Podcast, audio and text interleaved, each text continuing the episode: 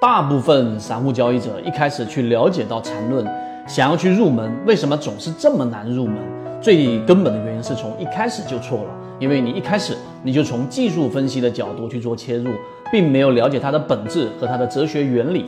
所以今天我们用三分钟把里面最核心的一个原则和一个哲学原理告诉给大家。首先，第一个原则，它引入到了一个非常重要的概念，那就是所有的标的，它作为一个凭证，它都是废纸一张。那其实它的背后的想要传递的信息，就是你如果认为价值投资是整个市场里面最主导的方向，那你就不用去了解缠论了，因为它告诉给我们的是，我们要去找到这个标的里面的整个结构，去寻找它波动当中的短差，来获取我们的利润。这就是我们说缠论的第一个重要的原则。第二个呢，就是我们要深入的给大家去讲的哲学原理。一个事物、一个原理，或者说一套交易系统，你不了解它的背后哲学，你是没有办法深入的去理解它的每一套呃这个原理也好、原则也好，那就是你的喜好就是你的坟墓。第二点，我们来告诉给大家，为什么你的喜好就是你的坟墓那么重要。首先，我们作为个人交易者。对吧？那哪怕我们以所谓的主力把它定位，不要说大的机构，就是仅仅定位为游资，你要了解所有的大资金、所有的游资给我们所设下的这些陷阱，其实都是根据你的喜好来定制的。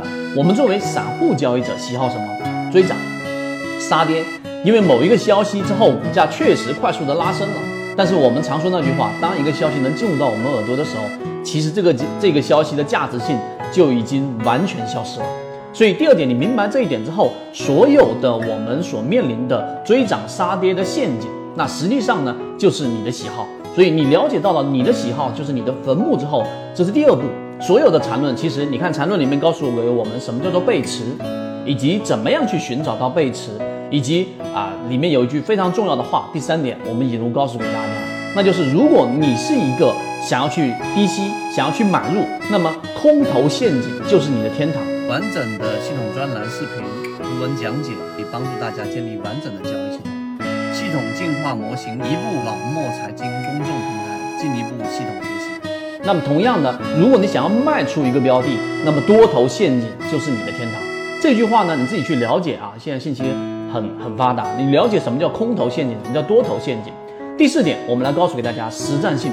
如果前面你还不了解到实战性，后面这一部分就是完全的实战性。我知道了，对吧？我的喜好就是我的坟墓。所有的散户的喜好是什么？刚才我们已经简单说了，追涨，追涨是因为贪婪；这个杀跌是因为恐慌。于是我们圈子给大家整理出来的交易模型非常有效的被验证的，那就是首先你要找到我们所说的恐慌区，因为你是低吸吗？所以你要找到空头陷阱啊。例如说几个简单的标准，你要找到散户数量大幅减少的。第二个，你要找到它已经是出现我们所说的快速的超跌的。第三个，你得有一个护城河，就是我们常说的找到落难校花。那么这些原则都全部符合之后，它出现快速的下跌，这个时候呢，其实就是我们刚才说的空头陷阱。于是大部分的散户就会不断的因为恐慌把筹码抛售出来。那么我们作为低息交易者，这个区域就是你的天堂。那当然，你反向去理解。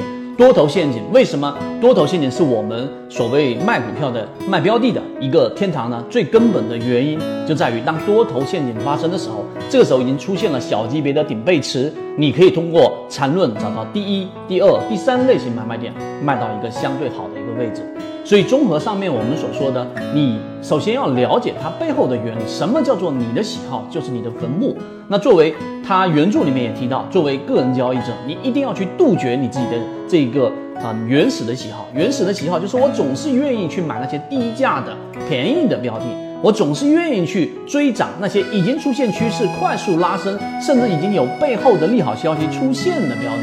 那么这种情况之下，你去追涨也好，这个时候你去做低吸也好，那么实际上都是基于你的喜好。那正正就是我们刚才所说的游资或者说主力所给你设下的一个陷阱。所以这个其实就是一个反向思维，也是查理芒格所说的。而我们圈子的刚才所给大家描述的交易模型，就是去寻找到刚才我们所说的喜好陷阱，一般散户交易者的喜好的这个陷阱，来反向为你自己做获利。